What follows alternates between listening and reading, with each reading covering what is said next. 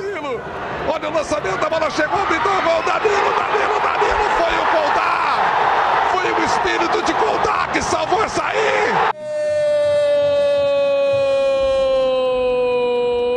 O do Marcílio Dias. Caixa! Caixa! O Perso cruzou na grande área. Olha lá o desvio, olha o gol. Bola bateu na travota, gol. Gol! É.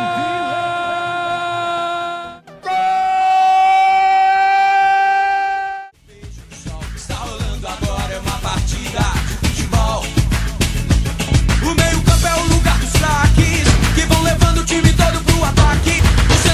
é mais importante, que emocionante, é uma. Bom dia, boa tarde, boa noite, amigos. Mais uma edição do nosso podcast Resenha Titular para você, fã do esporte, que está sempre escalado para conferir as informações do futebol de Santa Catarina, futebol nacional, internacional. E a gente tem alguns casos de Covid na- no time do Brusque, inclusive é, alguns desfalques para essa partida do Londrina, momento atípico aí que a gente está vivendo por conta dessa pandemia também troca no comando do time do Figueirense.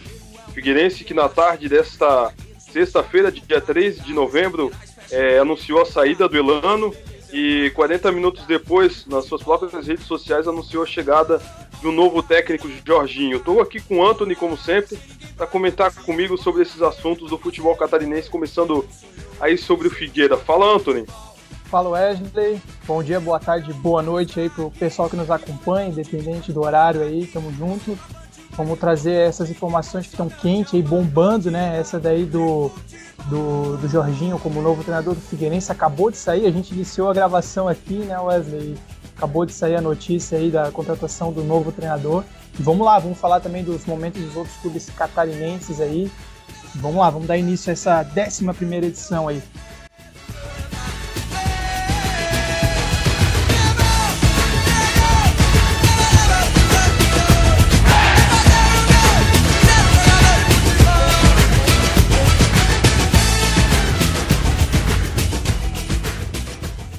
Era uma pedra cantada essa saída é, do Elano pelo, pelo que o Figueirense vinha apresentando no campeonato, né, Antônio?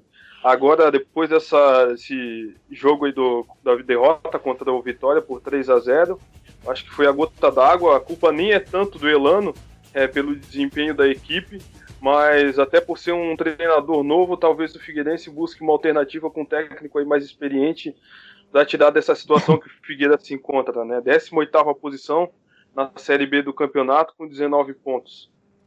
É, ficou, ficou difícil sustentar, né, Wesley? 3 a 0 né, com toda a moral possível. O Figueirense não jogou bem. A terceira derrota seguida já, o Figueirense se afundando aí na zona de rebaixamento, está em 18º, é, é, com 19 pontos. Claro que ainda assim, é, não está tão é, comprometido ainda, até porque o Vitória, que é o 16º, tem 24, ainda é muito possível chegar, né, duas vitórias já, e tropeços aí do próprio Vitória, que venceu o Figueirense, mas também não é um time que vem oscilando, então, dependendo dos resultados, aí o Figueirense com duas vitórias pode escapar.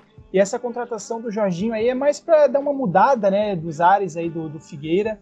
É, o, o, Jorginho que fez uma boa campanha aí no moleque travesso, né, o, o Juventus de Jaraguá. E acho que é mais para dar uma mudança de ânimo aí, ver se dá uma encaixada. É claro que a gente não tem nem como avaliar agora o momento, é outra situação que o Jorginho vai encarar, né? Tava num outro momento com o Jaraguá aí, agora vai pegar uma pedreira que é tirar o Figueirense aí é, dessa zona de rebaixamento. Mas vamos ver toda a sorte aí ao, ao Jorginho, que ele possa realmente é, conseguir é, mudar esse ânimo do Figueirense, que como a gente já vem falando nas outras edições, né, vem passando por muitos problemas no elenco por conta de Covid. O Elano, em várias rodadas, não conseguiu é, escalar o elenco que gostaria, né, teve muitos desfalques. Até teve o reforço do Alexandro, né, o Alec Gol aí, mas não, não é suficiente, né, precisa mais de elenco, precisa dos jogadores à disposição. Infelizmente, acabou na demissão dele. Mas vamos lá, vamos ver. O Jorginho aí que tem 55 anos, Vamos ver, vamos ver se às vezes, né, como a gente fala, a gente não é muito a favor de troca de treinador aí. Eu, pelo menos, sou sempre a favor de, de pelo menos dar uma temporada ao treinador, mas nesse caso acho que a diretoria não teve outra opção, teve que dar uma mudança, na minha opinião, acho que foi muito mais por uma mudança de ares aí. Vamos ver se o Jorginho dá conta né, desse trabalho difícil aí, que é tirar o Figueira da zona de rebaixamentos. É, talvez a intenção do Figueirense seja principalmente mexer no vestiário, né? E adotar aquela receita que o Cruzeiro é, adotou contratando o Filipão, técnico mais cascudo, experiente, é, que pode ser capaz de tirar é, o clube dessa situação de rebaixamento.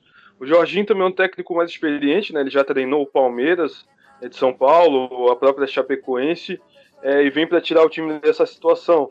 Eu confesso que eu é, vi os, os, últimos jogos do Figueirense, sim, é um, com atuações bem deprimentes mesmo. Acho que com o disco, aquilo, com a colocação que o clube está é, na tabela, é, Figueirense raramente esboça é, situações de ofensividade, causa perigo ao adversário. Eu acho bem preocupante a situação do Figueirense mesmo. E aí, eu sei que até fica um pouco chato ficar falando, mas é decorrente de tudo que o, o clube viveu no ano passado, né? É, é, então, é uma situação bem complicada. Eu acho que agora, é, já passando desse primeiro turno, o Figueirense tem um objetivo bem definido. A gente imaginava talvez que no primeiro turno ali possa, é, pudesse haver uma virada para que é, ele começasse a engrenar no campeonato, né? Mas já se o campeonato já está se desenhando para um, um, destino de Figueirense que é mais a luta pela briga mesmo para a continuidade da Série B, como foi ano passado, né? É, já é o terceiro técnico do Figueirense no ano, né? O primeiro foi o Márcio Coelho, aí veio o Elano e agora assume o Jorginho aí.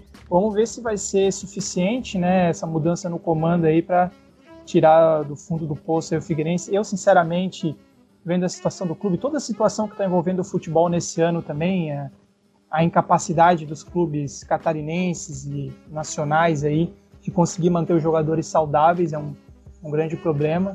Eu acho que talvez isso é que acabe marcando essa campanha do Figueirense num possível rebaixamento, né? É, pois é. é... E essas duas semanas tem marcado bastante a troca de técnicos aí, né? É interessante como é, uma sondagem a um técnico, uma contratação de um técnico acaba movimentando todo o mercado, porque funciona como uma cadeia, na verdade, de um ciclo, né?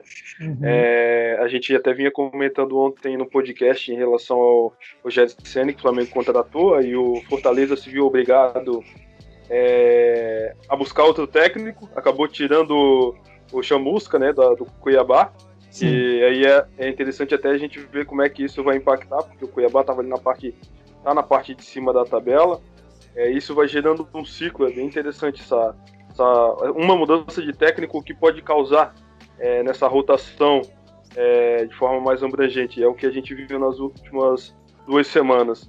Agora eu queria puxar um pouco o assunto também do Brusque, né, Anthony? Que assim como outros clubes, os clubes do Brasil em geral, do mundo, a gente pode dizer que vem sofrendo com os casos de Covid. É, temos até o próprio Santos na Série A. É, mas o Brusque ele vem sofrendo com esses casos, né? Foram confirmados mais seis casos de Covid no grupo. Foram do Ayrton, do Claudinho, do Edilson, do Edu, do Itinga e do Rodolfo Potiguar. E eles desfalcam o time para a próxima partida do campeonato aí. É... Como tu acha que o Brusque vai se virar para essa próxima partida com esses desfalques? Pois é, né? E assim, o Brusque já teve a chance de matar essa classificação, né? Bobeou nos últimos resultados aí quando estava com a equipe, digamos, mais inteira, né? Sempre com algum desfalquezinho ali e tal, por conta de lesão. Mas agora realmente é uma equipe bem desfalcada e tá com a classificação em aberto. Eu ainda acredito que vai se classificar ainda, né? Mas já poderia ter aliviado essa situação, né? Já poderia estar pensando na próxima fase, talvez até poupar alguns jogadores, né?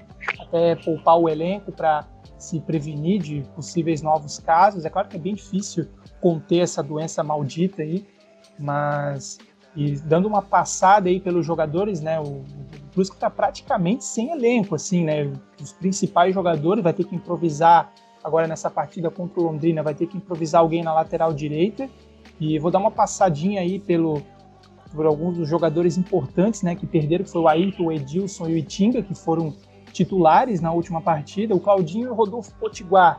é, apesar de serem reservas, eles vinham entrando, eles vinham compondo a equipe no segundo tempo, então quer dizer, eram joga são jogadores importantes também, jogadores que ajudam ali a dar um gás no segundo tempo. E outro fato curioso também, que o Gerson Testoni é, também estava com o Covid, já não comandou a equipe na, na última partida, foi o Fernando Borba auxiliar, que agora também pegou Covid, né? E além do Adilson Menezes, que é o roupeiro, e o Márcio Quevedo, que é o preparador de goleiros. E quem vai treinar a equipe contra, quem vai comandar, aliás, né, a equipe contra o Londrina, vai ser o Lamil Valêncio, que é o auxiliar de preparação física, porque o preparador físico, o Marcos Abela, também tá com corona, cara. Então, tipo, a situação do Brusque é, é bem complicada, vários casos aí no elenco e não acho que vai comprometer né, a classificação, mas prejudica o desempenho da equipe, que veio de um resultado muito decepcionante aí contra o Lanterna, Boa Esporte, eu acho que inclusive nem é mais o Lanterna com essa pontuação, mas está ali na parte de baixo, com 2 a 2 E com a ausência do Zé Matheus e do João Carlos, que foram expulsos, né, justamente contra essa partida no, no Boa Esporte, o time vai ter que ter uma improvisação na lateral aí, a lateral direita, e vamos ver como o Brusque vai chegar, porque precisa vencer, pelo menos, pelo menos não perder, né? Essa é a verdade. Pelo menos não perder para Londrina. Jogo fora de casa, vai ser no estádio do Café. É, e é interessante que tu falou da importância dos jogadores ali, do, do próprio Potiguar, né? Que acaba entrando bastante é, no segundo tempo. E isso fica evidente até na, na postura do clube, né? O clube renovou com o Potiguar, né? Então Sim. é uma peça assim bem importante, apesar de que talvez é, não seja titular, mas ele acaba entrando bastante. E aí esses casos de coronavírus vêm é, prejudicando bastante os times. O próprio Metropolitano teve que adiar a estreia na Série B do Campeonato Catarinense uhum, é, por conta desses casos de Covid que afetou boa parte do elenco. É, acabou já estreando, né? Mas essa estreia era para acontecer no dia 1 dia 2 de novembro, se não me engano. Uhum. É, e o Brusque ali com 28 pontos na liderança, né, Anthony?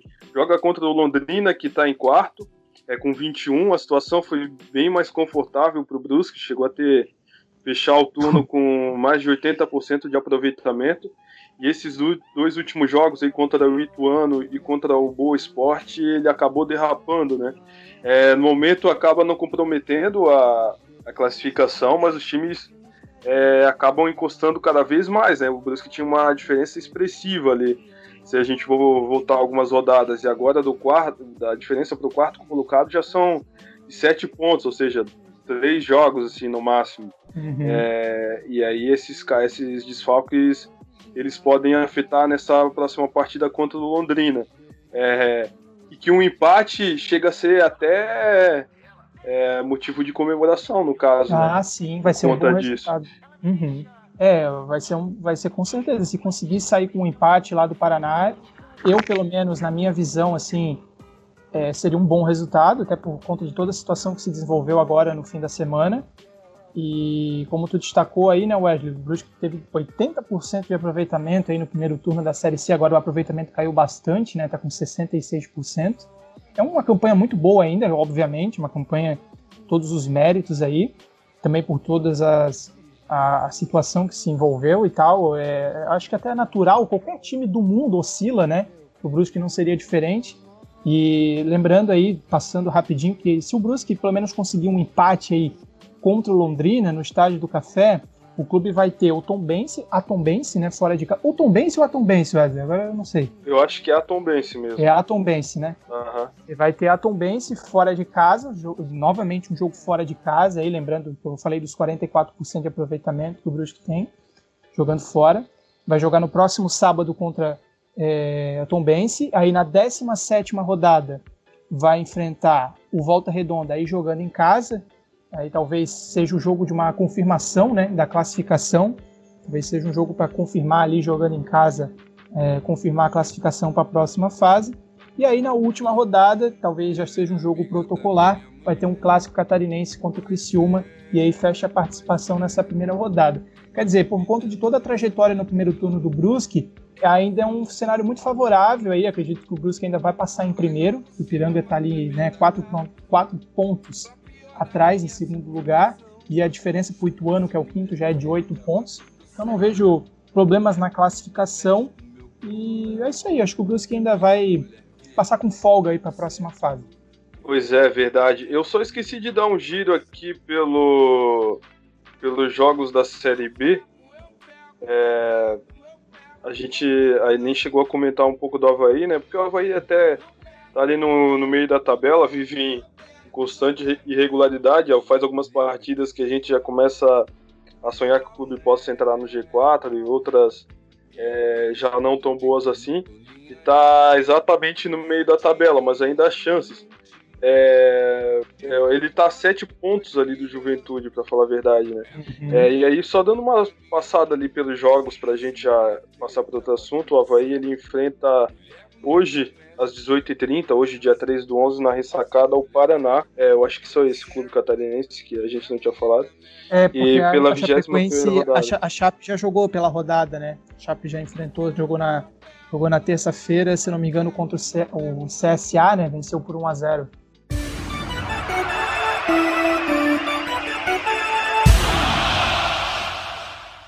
E aí, vamos falar um pouquinho de Série A, então.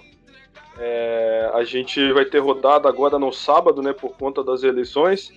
É, uma grande expectativa aí em relação é, ao jogo do, do, mais um jogo do Rogério Ceni, né?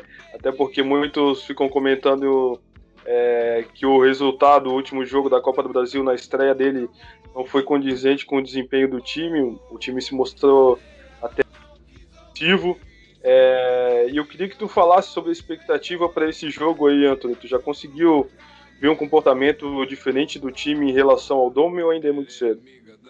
Não, já deu para perceber sim, Wesley. Apesar de uma partida só, o comportamento da equipe é, contra o São Paulo, apesar da derrota, né, foi, foi um comportamento já muito diferente. Já deu para perceber a equipe, como é que a gente pode dizer, com uma marcação é, apertando mais a saída de bola do São Paulo, como se via nos tempos de Jorge Jesus. Não digo que a pressão seja da mesma maneira, né? Até porque o Rogério Ceni tem o seu próprio estilo de ver futebol, né? Inclusive é um treinador que o estilo dele me agrada muito. Ele é sim, um treinador, ele é um treinador que ele muda de estilo de jogo dependendo do adversário, que é isso que a gente até já discutiu, né?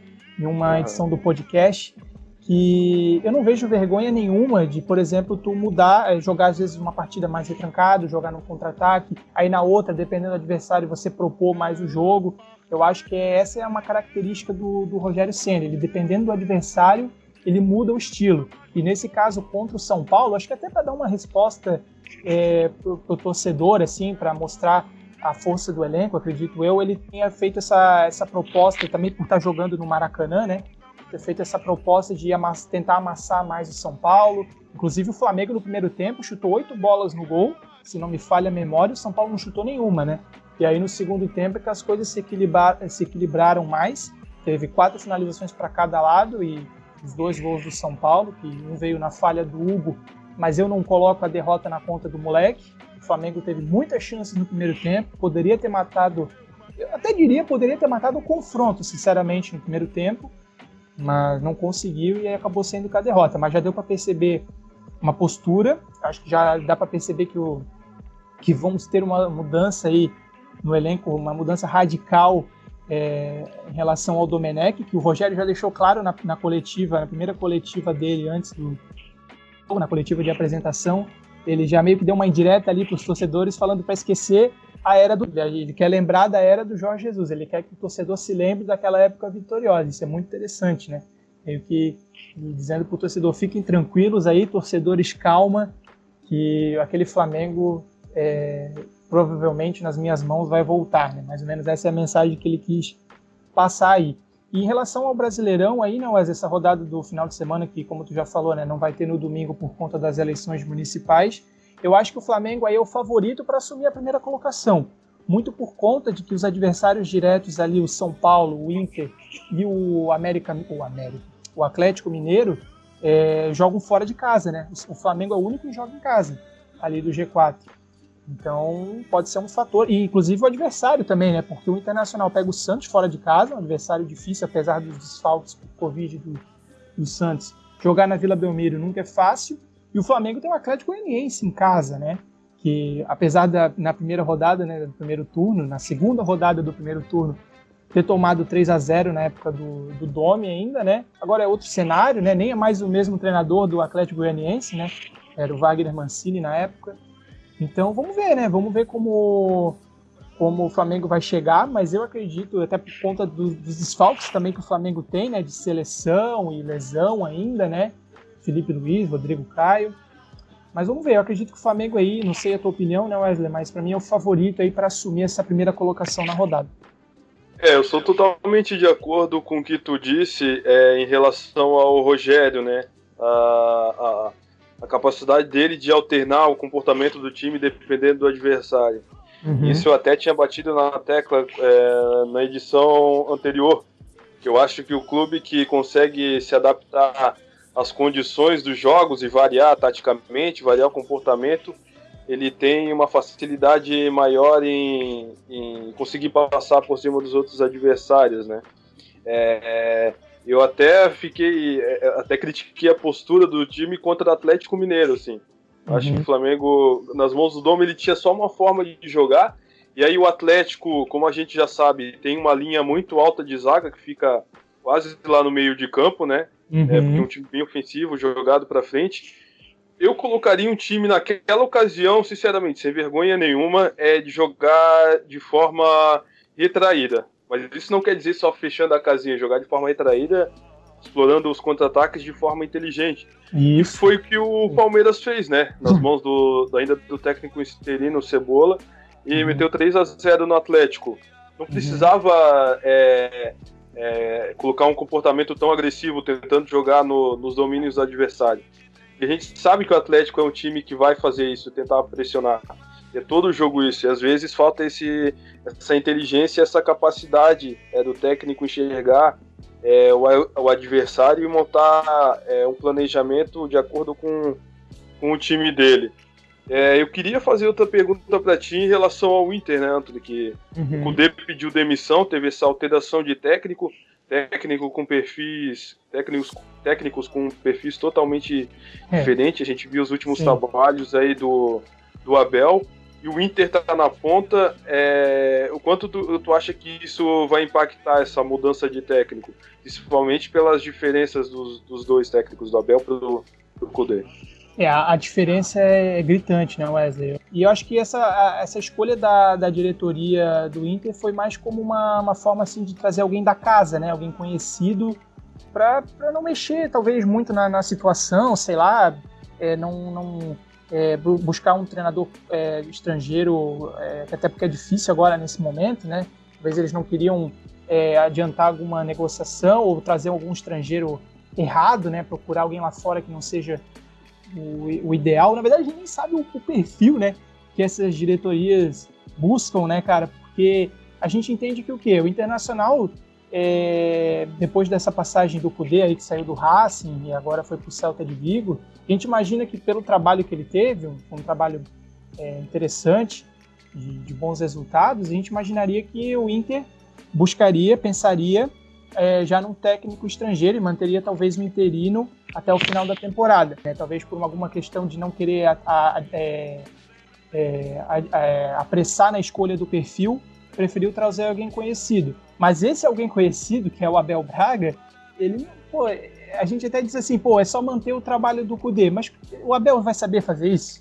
Ele vai saber é, o, que o, o que o Cudê estava fazendo, as escolhas, as opções, o estilo de jogo, né, que, que mudou, mudou da, da época do Odair Helman, né, pro, pro poder.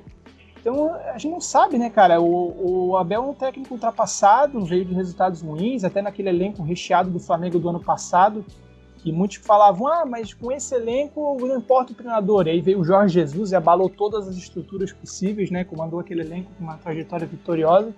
Eu acho que agora, nesse caso do Abel aí, cara, é complicado. A gente até nem consegue projetar o Internacional, se o Internacional vai conseguir se manter aí na ponta do brasileiro, se vai conseguir avançar na Copa do Brasil, que já na estreia do, do Abel Braga perdeu para o América Mineiro, né?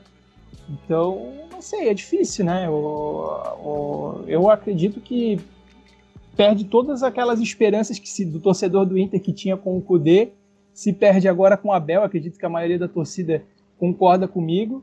E acho que poderia esperado. Na minha opinião, poderia ter ficado com alguém ali da comissão técnica, alguém que é de confiança do Internacional, um interino ali, poderia ter ficado. E aí, ano que vem, ter buscado um outro treinador. Mas, enfim, escolheram o Abel e vamos ver, vamos ver o que vai acontecer. Pode ser que ele surpreenda todo mundo, mas eu acredito que não. Pois é, e vendo esses primeiros jogos das quartas de finais, é, a torcida do Flamengo acompanhando a estreia do Rogério Ceni e a do Inter é, acompanhando a história do a estreia do Abel Braga. Tu acha que ambas as torcidas gerou a mesma a mesma reação e a mesma expectativa pro do campeonato? Ou tu acha que foi diferente? É, eu acho que pro torcedor do Flamengo ficou uma reação mais positiva, né? Até pela postura do time. E, e, do, e do Internacional, eu acho que ainda não tem uma. Eu acho que foi muito mais a reação da torcida foi muito mais pela escolha do nome do que pela partida em si contra o América Mineiro, porque é aquela história, né? O Abel tinha acabado de chegar, né? Então, praticamente, ele botou o time que o Cudê vinha botando a campo, né? Então, uhum. acho que é, a reação da torcida do Inter, a decepção que a gente acompanhou aí pelas redes sociais, né? A maioria, não digo 100%, né? Sempre tem alguém que talvez possa ter gostado da, da escolha. Mas eu acho que mais pela escolha do treinador do que em si pelo jogo contra o América. E no caso do Flamengo, a mesma coisa. Foi mais pela escolha do, do, do Rogério Ceni que por conta do, do, do, que o Cudê, não, do que o Domi vinha fazendo, e, do, do, e agora a expectativa que se tem em cima do Rogério. Então a expectativa foi diferente. A do, a, da, a do Inter foi uma decepção pela escolha do nome, não pelo jogo de, de, de quarta-feira. E a do Flamengo a mesma coisa, só que positiva, né? Pela escolha do, do Rogério Senna. É, na verdade eu nem entendi, para falar a verdade, tô sem entender até agora a escolha é. é do Abel para técnico. É claro que a gente fica aqui o nosso respeito pela história do Abel, né? Com certeza. Inclusive já conquistou é, Mundial com o Inter, mas futebol, como a gente vem batendo na tecla, é momento, né, Antônio? Assim como um artista, às vezes é momento. É, uhum. é, história em um momento e depois já, já começa fazendo sucesso. Futebol é a mesma coisa, principalmente com o técnico. A gente viu é, o, o, desempenho do Palmeiras com o Vanderlei e após Vanderlei, é. mesmo antes de o técnico Abel, que veio do PAOK, estrear, né? Nas mãos do Cebola, ele já conseguia apresentar uma. que é o técnico interino, ele já conseguia apresentar uma evolução, inclusive passou pela sequência nas mãos do técnico interino invicto é, se não me engano. E o Palmeiras ali com 31 pontos em sexto lugar, inclusive eu começo a projetar um time aí na briga pelo título daqui eu a também. pouco.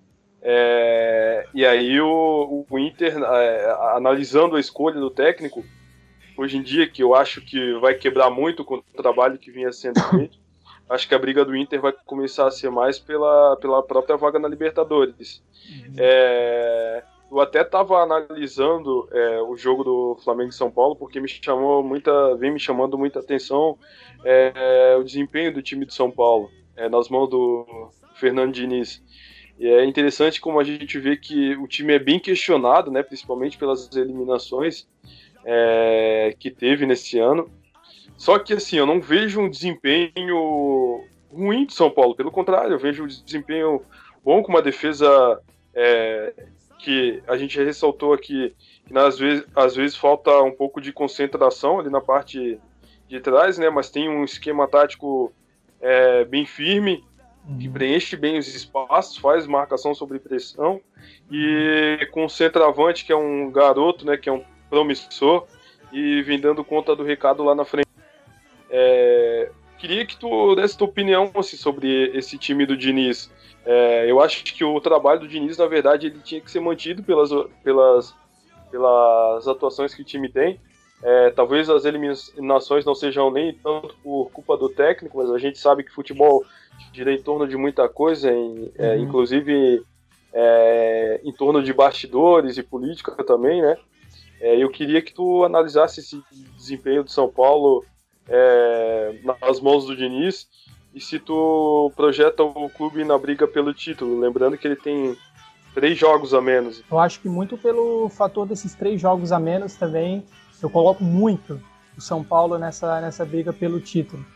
E um detalhe também é que o São Paulo só perdeu duas vezes no campeonato. Quer dizer que o São Paulo vem sendo um primor o campeonato todo, não é isso. Mas eu acho que vem evoluindo.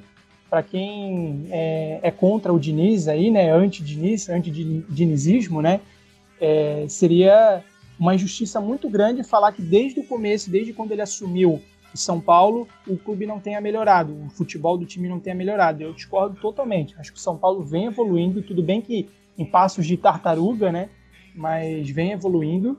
É, o Diniz também, eu, eu coloco muito o mérito nele por ter descoberto dois garotos muito muito promissores, que é o Gabriel Sara e o Brenner. Ele colocou, começou a usar os garotos e hoje são peças fundamentais. Aí o Brenner, para mim, pelo que eu vi ali do, de algumas estatísticas também, né?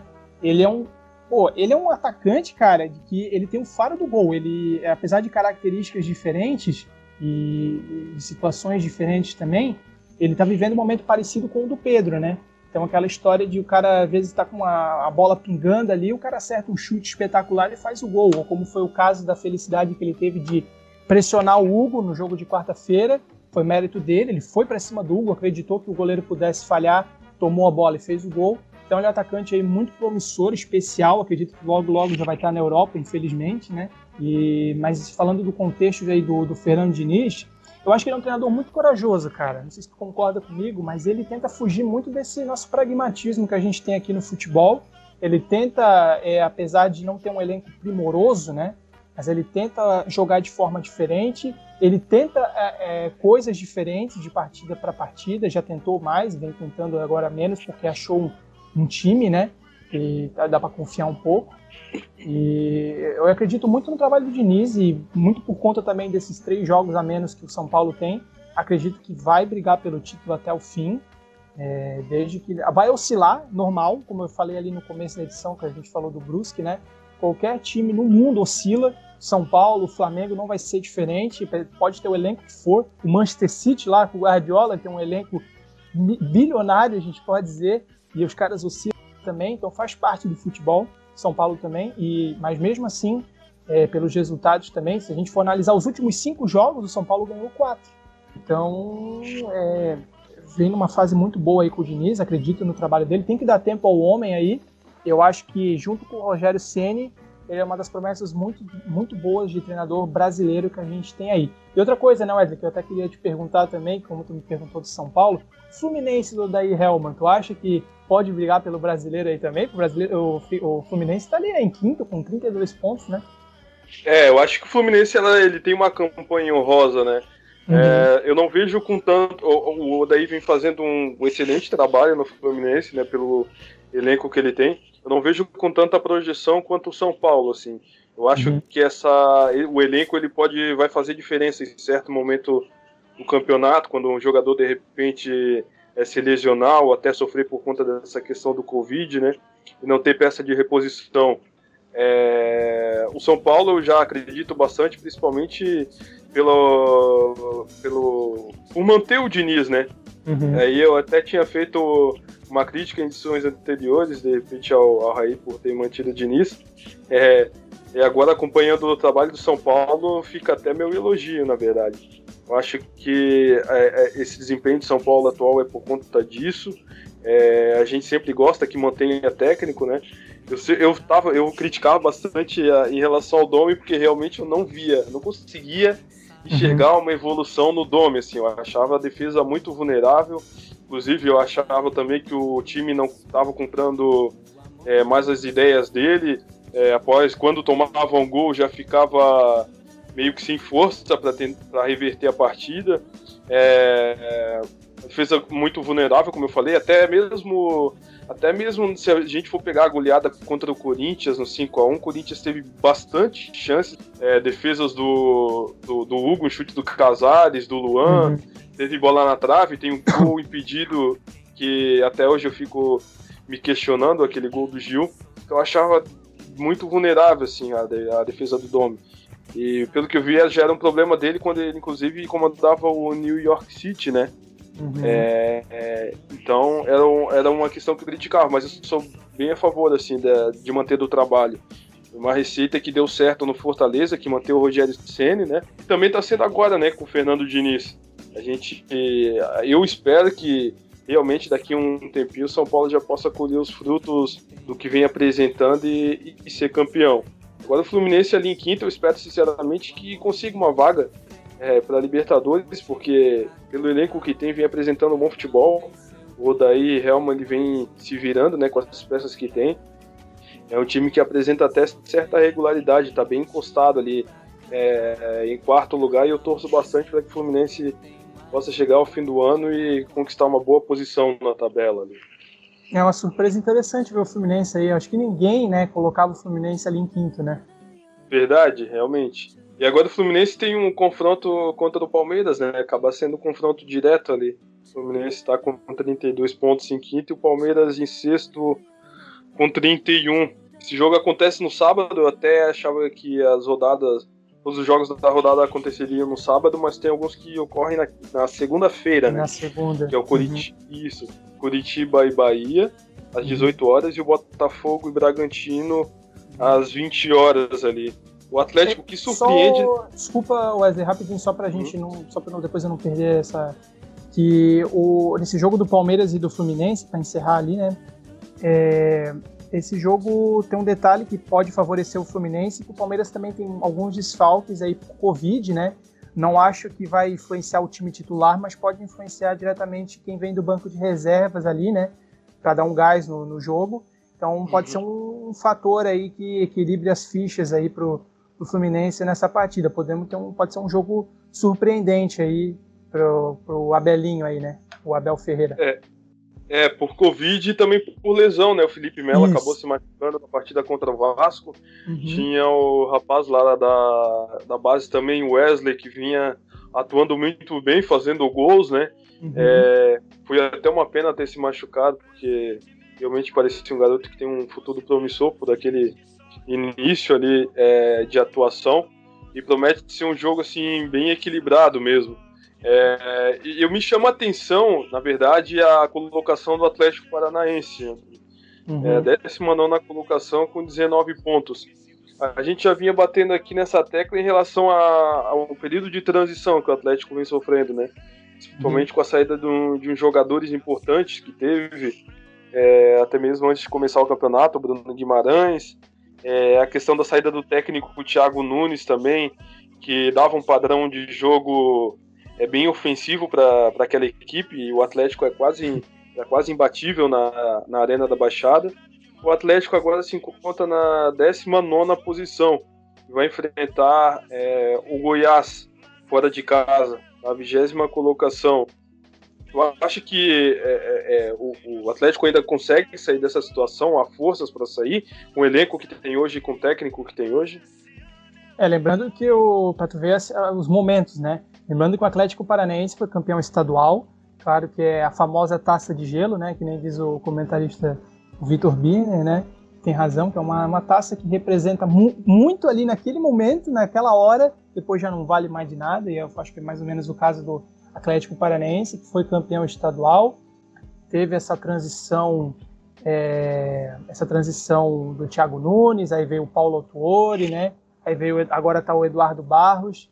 Eu acho que eu me admira, assim, Wesley, não sei se tu vai concordar comigo, essa situação do, do Atlético Paranense, que ele não foi é, buscar novamente o Thiago Nunes, né? Eu me surpreendi, até, até falei sobre isso eu mesmo, assim, falando sozinho, eu não sou louco, mas falando sozinho, é, que me admirei que o Atlético Paranaense não foi atrás desse momento ruim que está passando, não foi atrás do Thiago Nunes, que teve uma passagem tão vitoriosa pelo clube, claro que com jogadores diferentes, né, como tu ressaltou aí, é, perdeu o Renan Lodge, perdeu jogadores aí fundamentais no, no, na composição do elenco, mas é claro que é um elenco muito mais fragilizado, mas um cara como o Thiago Nunes, que tem história no clube, é, tem, é muito querido ali pelos torcedores, é conhecido na cidade, poderia ser. A gente falou ali do Figueirense, né? Pode ser um treinador para dar um gás, né? Às vezes um cara conhecido, os jogadores podem ganhar uma moral com ele, né? Podem é, sentir que ele é um, como ele é um cara que teve uma passagem vitoriosa, apesar de não ter ido muito bem no Corinthians, mas é outra situação. Então, talvez uma chegada com um cara como ele, é, se não fosse por uma pedida talvez muito grande, né? Um salário astronômico, que a situação do Atlético também não é muito boa, né? Assim como da maioria dos clubes do país. Então, vamos ver. Então, me admira não, ter, não terem procurado, procurado ainda o, o Thiago Nunes. E o Eduardo Barros, é, até o momento, não mostrou ser um treinador capaz de tirar o, o Atlético Paranaense da zona de rebaixamento. Eu acho que é um dos candidatos sérios ao rebaixamento. A gente sempre, conforme o campeonato vai andando, é, a gente coloca, a gente já começa a ver os possíveis rebaixados, né, pelo futebol e pelo momento. Eu, eu coloco aí o Goiás como já um dos rebaixados e o Atlético Paranaense, sinceramente, está caminhando aí para isso. Ainda não, porque tem 19 pontos, né? É, pode basta uma vitória para sair da zona do rebaixamento, mas futebol pelo momento e isso já é algo antigo. O clube não vai bem jogando fora de casa, agora vai visitar o Goiás, né? Então é, ressalta justamente esse momento ruim que o Atlético vive fora de casa, não é de hoje, não é desse ano. Então vamos ver, eu acho que o Eduardo Barros não vai ter capacidade para tirar esse elenco da zona de rebaixamento. Eu acho que esse é um dos poucos casos que eu concordo com uma mudança de comando. Eu vejo, inclusive, mais esperança para o Coritiba, né? Seu rival direto aqui, que foi o Atlético venceu o Coritiba na final do Paraná, que geralmente é a final que costuma acontecer todo ano. Mas eu vejo mais promessa, futebol mais promissor no Coritiba do que no Atlético Paranaense. E seria uma loucura falar isso, por exemplo, no ano passado e no ano retrasado, né? Que eram momentos totalmente opostos entre os dois. É, pois é. E o Curitiba eu faço um destaque até por. Tem jogadores que estão fazendo, estão fazendo um bom campeonato ali, né? O próprio zagueiro Sabino, que se não me engano é um zagueiro emprestado do Santos Sim, e aí tem o, o Giovanni Augusto, que é um jogador já conhecido no futebol brasileiro, e o próprio Robson, assim, que vem chamando bastante atenção no campeonato e contribuindo para que o, o Curitiba consiga, no momento, escapar dessa zona de rebaixamento, né?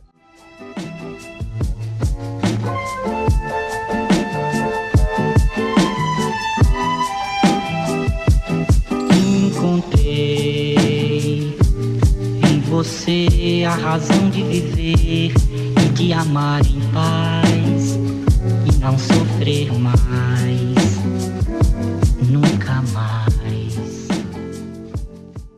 Aí se estendendo um pouco, hoje a gente está se estendendo é, bastante aí falando sobre vários clubes do futebol brasileiro. É, a gente vê o Vasco, né, Anthony? Começou muito bem o campeonato. Aí, nas mãos do Ramon, Aí depois teve uma demissão do Ramon que quase ninguém entendeu nada, nem mesmo os jogadores que contestaram isso. Agora, em meio a uma eleição presidencial que não se sabe bizarra, se né? acontece, né? é bizarra realmente. Os bastidores do, do Vasco, é, o momento político do Vasco, com certeza é, reflete na desorganização que tem e reflete também no, no desempenho do time no campo, né? Uhum. É, qual que tu acha que vai ser a expectativa do Vasco para o campeonato? Tu acha que pode virar essa chave e de repente subir? Porque é, caiu drasticamente ali de desempenho, né? É, ano político é complicado, né, para qualquer clube, ainda mais quando é, pode haver transição de, de chapas, né? E no caso do, uhum. do, Vasco, além disso, né, além desse momento conturbado politicamente, não de hoje, né? O Vasco já é, uhum. há alguns anos vive um momento conturbado na política. E acho que a culpa. É, eu acho que aquela história que a gente estava falando ali do Abel é dos critérios que os times têm para contratar treinador, né? É, eu acho que o caso do Ricardo Sapinto, eu não sei qual foi o critério assim do, do Vasco para ele ter ido atrás dele. Será que foi só porque ele é português? Eu acho que foi. Eu acho é. que foi, porque é, o campeonato de. O ano de 2019 ele acabou é, colocando uma cadeira cativa para técnico estrangeiro no Brasil, né, uhum, né? Pelo uhum. desempenho do Jorge Jesus e do São Paulo. Eu acho que os clubes foram comprando muito essa ideia. Até mesmo o Flamengo, depois que saiu o Jesus, foi atrás de um técnico é, né? estrangeiro. Pois é, os clubes não estão tendo tanto critério quanto a isso, né? Por mais pelo, pelo sucesso que teve dos técnicos no ano passado, né? Uhum. Mas, é, é mas não é aquela história, né? Não é todo português que, que é bom, né? E não é todo brasileiro é. que é bom, não é todo argentino que é bom. É, Eu acho que é isso que falta, né? Os clubes vão muito embalados pelo momento, acho que eles querem agradar a torcida, sabe? Eu acho que essa é a impressão que eles passam. Ah, vamos trazer um treinador estrangeiro aqui que a torcida vai gostar. Fazer a torcida de boba, assim, né? Pô, o torcedor do Vasco, a imprensa que cobre diretamente, pô, sabe, né, cara? Vai olhar o histórico do Ricardo Sapinto, vai olhar o histórico do treinador que está sendo contratado e vai avaliar. Eu acho que é a mesma, a mesma coisa. É claro que, assim, tem pouco tempo de trabalho ainda pro, pro Ricardo, que também vai ter o desfalque importantíssimo aí do Leandro Castan, né? Tá de Covid-19. É, é, o desfalque mais comum desse ano é esse, né? Covid-19. E cara, assim, teve o retorno do Jackson, do Ricardo Graça, do Erley, Marcelo Alves, do Ulisses. Vamos ver, né? Tá tendo volta de alguns jogadores, mas vamos ver como o Ricardo Sapinto vai montar esse time para enfrentar o esporte. Mas, sinceramente, pelos jogos que eu acompanhei do Vasco ali, eu não vi grandes mudanças em relação a lá o começo do, do, do campeonato, como tu falou, do, do, Ramon. Por mim, poderia ter mantido o Ramon até agora, que poderia até ter talvez ganho mais jogos ou perdido, ou perdido mais, mas a mudança de estilo para mim não teve. Continua a mesma coisa. O Vasco continua com um futebol muito pobre, perdendo muitos jogos e está nessa situação complicada aí na zona do rebaixamento. Eu acho que é. o que falta, a minha crítica que fica é que falta critérios às diretorias para trazer os treinadores lá de fora. E depende principalmente das estrelas ali do Benítez e do Cano, né? Exatamente, depende muito. Vem no, no momento tão bom quanto no começo do ano, né? Uhum. É, e aí a gente vê como é importante a força de ter um elenco robusto, assim, porque o, o jogador oscila muito mesmo, os jogadores oscilam, é normal, é natural oscilar, assim, de, de, de, de desempenho, e aí não tem uma peça de reposição, né? Porque o Cano era era o fazedor de gols ali e, e, todo mundo tem bastante confiança nele. É bem verdade que o Thiago Reis, que ressurgiu, né, o garoto da base, e feito gols, ele fez na, na Sul-Americana ali, é um bom jogador, mas a, a, escalação ali entre os 11, é, é, o, o nome do Cano é indispensável ainda, né? Mas, ô Antônio, vamos virar a chave, ainda dá tempo de falar de seleção, será? Vamos, vamos dá tempo sim. Bora falar Depois de o seleção. editor se vira.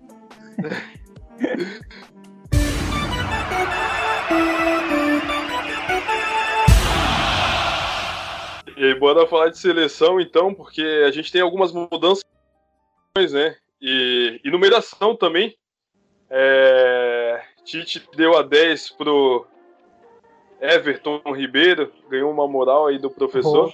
Que moral, hein? É, moral demais, inclusive motivo de muito orgulho, né? Em pleno é, é, momento de 80 anos do, do Pelé, né? O rei Pelé, uhum. vestir a camisa 10 da seleção, uma imagem com certeza o Everton vai guardar para a vida dele inteira. E aí teve os desfalques do, de, do, do Neymar também, de outros jogadores, uhum. o próprio Casemiro e o Coutinho, e o, o Tite vai fazer algumas alterações, a gente vai ter um time diferente das outras rodadas, né? E as mudanças já começam, inclusive, pelo gol. É, a, a, o site aqui do Globo Esporte ele colocou até uma provável escalação a mudança ela começa no gol com a entrada do Ederson. Vinha sendo uhum. o Everton e agora com o Ederson. É, e aí na zaga o Thiago Silva e o Marquinhos, já figura carimbadas. É, o Renan Lodge e o Danilo nas laterais. No meio aí sim a entrada do Alan no lugar do Casemiro. Aí depois Douglas Luiz, o Everton Ribeiro, o Gabriel Jesus, o Firmino e o Richarlison. O que, que tu acha que vai ser esse confronto aí? Eu acho que fica é bem evidente o favoritismo é, é, entre os dois clubes, entre Brasil e Venezuela, né? principalmente pela diferença de elencos que os dois têm. Ah, com Mas, certeza. É, é, o que a gente já tinha falado também na numa edição que a gente fez especial, né, da primeira, da primeira e segunda rodada das eliminatórias, que o Brasil sobra na América do Sul, né? Então, independente de não ter o Neymar, claro que faz falta, é óbvio, né? Não me entendo errado. Mas independente de ter o Neymar ou não, é um, o Brasil é muito forte né, em relação às outras seleções sul-americanas. E um destaque que o, o Tite trouxe na coletiva pré-jogo é que ele vê, ele está pensando no Firmino, né, uma característica, uma característica diferente na atuação do Firmino.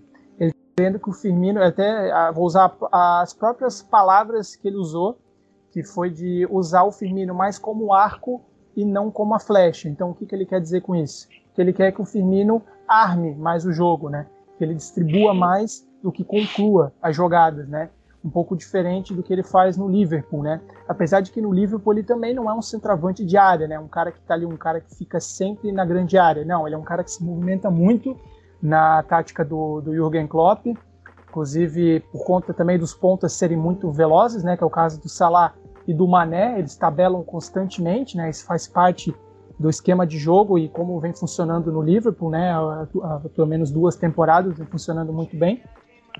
E eu acho que o, o Tite quer experimentar de uma forma diferente é, o Firmino, ver talvez ele como um cara para talvez é, dar o passe final, ou um cara que talvez possa justamente fazer como o Mané ou, e o Salah fazem, né, de fazer uma tabela com o centroavante, que no caso vai ser o Gabriel Jesus nessa partida, né? Talvez tabelar mais ali, haver uma conexão entre os dois, um dois ali que sempre bagunça a defesa adversária, ainda mais uma defesa fraca como o caso da Venezuela, não é nem de perto uma das forças da América do Sul.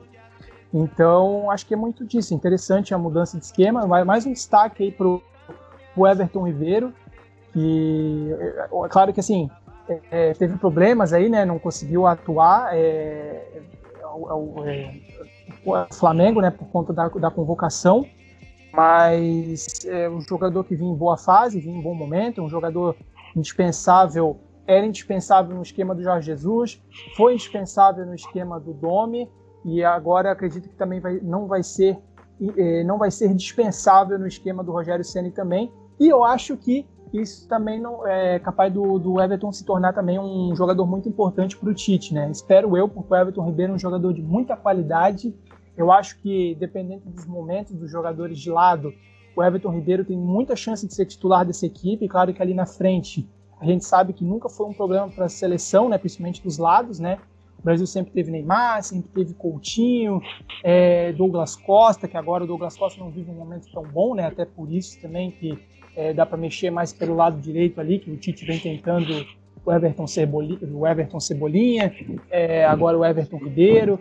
Então vamos ver, eu torço muito para que o Everton consiga uma vaga de titular, não pelo fato de eu ser flamenguista, mas porque eu, eu gosto muito do futebol do Everton Ribeiro, um cara diferenciado aqui no nosso futebol, a gente tem a sorte de ele jogar por aqui. E vamos ver, acredito uma vitória muito tranquila do Brasil. É, acho que a mudança de, de, de, goleiro não vai afetar em nada nessa partida. O Ederson, assim como o. Perdão, foi, é o Ederson que vai jogar? É o Ederson, né?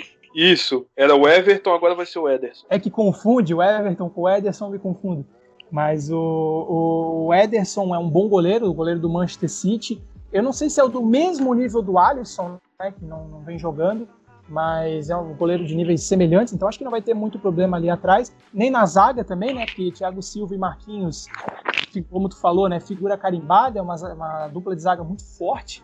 O Thiago Silva, apesar da idade, continua com um futebol sensacional e para mim, se continuar dessa maneira, tem que ir para a Copa do Mundo, mesmo com 50 anos, vai para vai para a Copa do Mundo, porque desse jeito aí o futebol que ele vem jogando algumas temporadas é é muito bom. E o último destaque aí que eu faço é para o Douglas Luiz, né, que a gente também já tinha falado é, nas outras edições também, com o Douglas Luiz, ex-Vasco, né, hoje está no Aston Villa, que também vem fazendo uma campanha muito interessante lá na Inglaterra, vem de resultados surpreendentes aí, né, com direito a um 7 a 2 em cima do Liverpool.